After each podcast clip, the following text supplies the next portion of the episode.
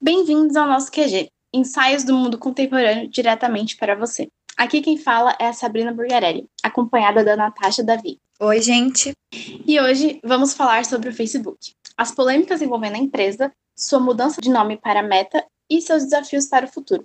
Para isso, criamos uma linha do tempo, onde vamos entender melhor sobre o que se passa através do feed de nossas redes sociais e também sobre o metaverso, nome dado ao ecossistema da nova companhia Facebook. A história do Facebook começa em 2004, na Universidade de Harvard, com a intenção de conectar os alunos do campus com perfis na internet, onde eles também poderiam colocar suas fotos e algumas informações.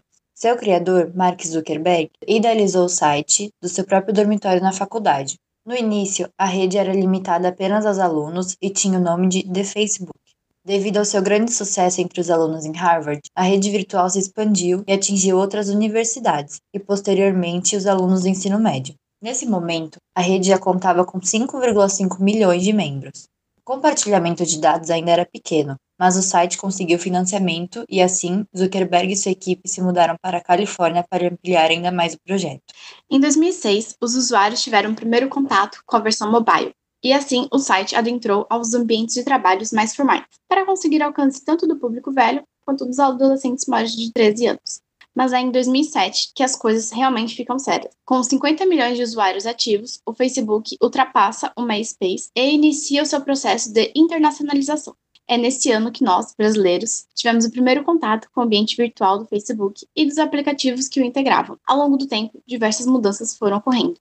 Hoje em dia, o Facebook é uma das maiores redes sociais. Conta com mais de 2,7 bilhões de usuários no mundo todo e no Brasil com cerca de 8,8 milhões de pessoas ativas na rede social. Em 2010, outra rede social passou a fazer um enorme sucesso, o Instagram. Criado pelo brasileiro Mike Krieger e por Kevin Systrom, o Instagram inicialmente só era disponibilizado para usuários de iPhone. E mesmo com essa limitação de público, já havia se tornado um sucesso por possibilitar aplicar filtros às imagens e compartilhá-las em outras redes, além de poder curtir e comentar em fotos de amigos. O aplicativo chegou a alcançar um milhão de usuários nos primeiros três meses pós-lançamento. No início de 2012, foi desenvolvida uma versão do Instagram para o sistema Android, um dos mais utilizados no mundo. Possibilitou um número ainda maior de usuários. Dois meses após a nova versão, o Instagram já tinha mais de 27 milhões de usuários por todo o mundo. Nesse mesmo ano, o Facebook comprou o Instagram por um bilhão de dólares, pois a nova e popular rede social já passava a ser vista como uma ameaça ao Facebook e a empresa queria evitar a iminente competição.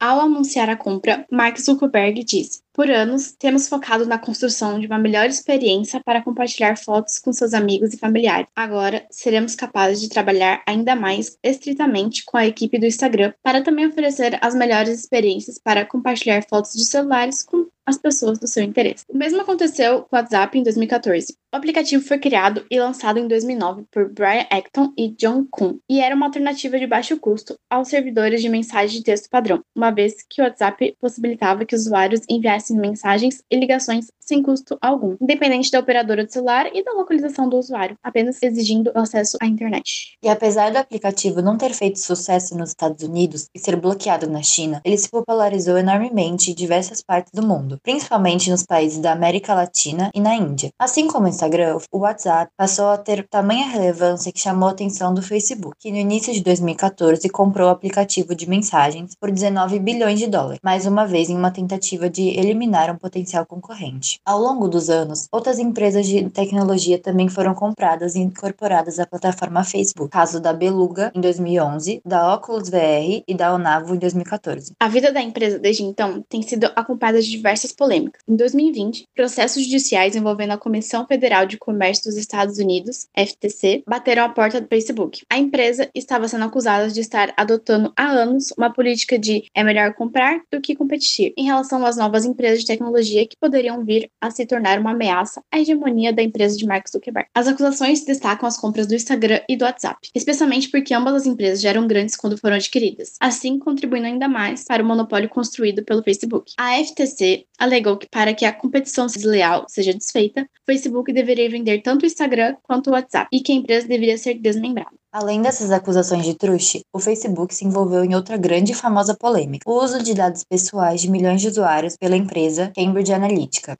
Trata-se de uma assessoria britânica que coletou irregularmente dados extraídos da plataforma, utilizando-os para trabalho de desenvolvimento de campanhas eleitorais, como a do ex-presidente americano Donald Trump em 2016. Desde quando se tomou conhecimento desse fato, há uma crescente discussão internacional sobre os limites e regulações que as redes sociais devem possuir em termos de segurança da informação. O uso de dados dos usuários, sem seu conhecimento, colocou o Facebook no centro da controvérsia sobre a cibersegurança, privacidade e manipulação de massas. Entretanto, as polêmicas que rodeiam a empresa não pararam por aí. No mês de outubro de 2021, foram vazados documentos internos do Facebook que indicam diversos problemas com o algoritmo, negligências graves e uma série de más práticas de administração da gigante da tecnologia cometidas conscientemente. O caso tem recebido o nome de Facebook Papers e possui inúmeros aspectos importantes a serem debatidos, como a questão da deterioração da saúde mental dos jovens usuários, desencadeada por gatilhos que promovem ansiedade e depressão, e a convivência trato de fake news, discursos de ódio e violência, o que inclusive teria facilitado a organização da invasão ao Capitólio no início de 2021.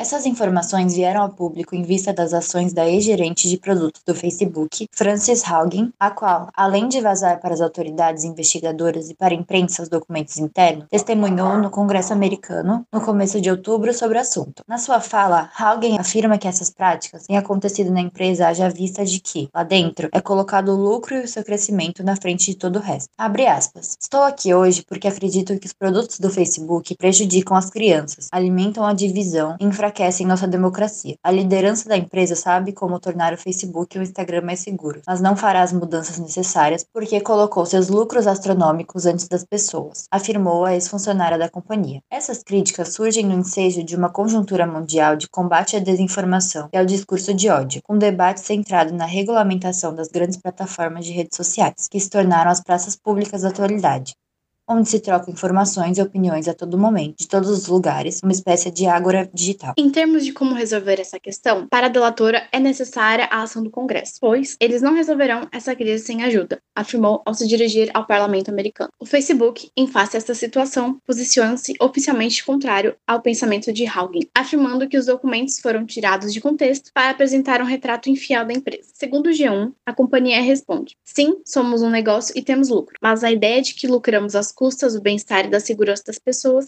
não compreende onde residem nossos próprios interesses comerciais. Temos mais de 40 milhões de pessoas trabalhando por um objetivo: manter as pessoas seguras no Facebook. Em meio ao turbilhão de denúncias, a empresa de Zuckerberg quis se reinventar e se reposicionar no mercado. Pensando nisso, a holding, a companhia dona do Facebook, Instagram e WhatsApp, mudou seu nome para Meta. Importante relembrar que a rede social Facebook manterá seu nome. Esse seu novo posicionamento no mercado é focado na criação do metaverso. O melhor jeito de explicar o metaverso é entendê-lo como uma fusão do universo virtual e físico, um espaço virtual em que o usuário pode interagir em 3D com uma combinação da realidade aumentada e realidade virtual. O anúncio foi feito pelo próprio Zuckerberg em um evento no dia 28 de outubro de 2021, que também serviu para mostrar as novas ferramentas do metaverso e seu potencial como ferramenta. Segundo Zuckerberg, os usuários vão poder se teleportar para onde quiserem, usando tecnologias da realidade aumentada e virtual. Prometeu também que vão ser criadas novas formas de interagir com várias plataformas, de uma maneira fácil e divertida, como convidar os amigos para explorar vídeos, jogos e outros aplicativos, podendo também criar mundos personalizados. O metaverso, imaginado pela empresa, pode usar tecnologia para criar versões digitais dos usuários de empresas, lojas e locais para praticar esportes ou até assistir shows de música.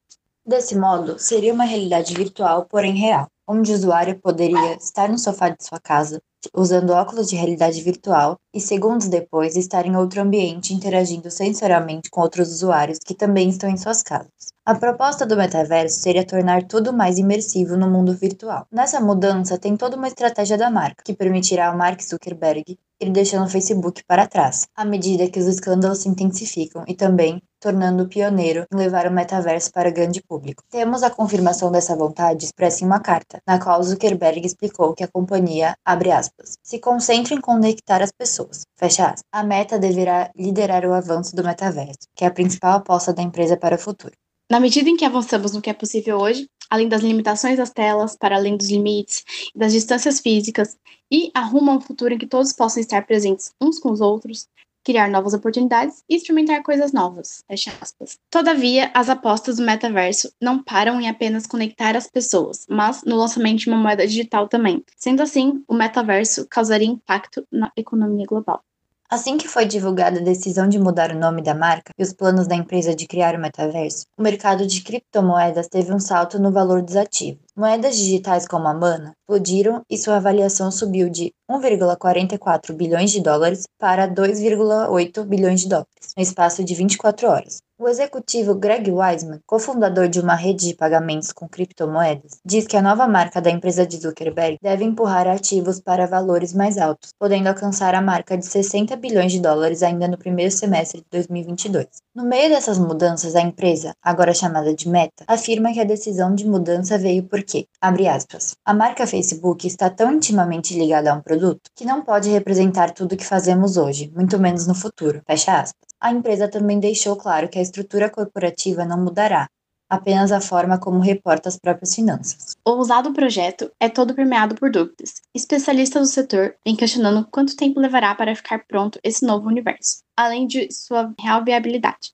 já que as promessas dependem não apenas de novas tecnologias que ainda estão em desenvolvimento, quanto a adesão de usuários à proposta. Com tantas polêmicas, inovações e mudanças de nome, a única certeza que há é a existência da necessidade de estar vigilante e atualizando a respeito das atividades dessas grandes empresas de tecnologia, tanto no que tange ao que elas querem que seja visto, quanto no que é jogado para baixo do tapete. Este foi o episódio de hoje, com o roteiro escrito por Guilherme Reis, Sandy Domingues, Maria Clara e Giovanna Aide. QG Podcast é produzido pelo Grupo de Pesquisa de Análise de Conjuntura Internacional, vinculado à Universidade Católica de Santos. Siga nosso perfil no Instagram, arroba Quarentena Global, e acompanhe os novos episódios todas as quintas nas principais plataformas. Fiquem saudáveis, fiquem seguros e até mais.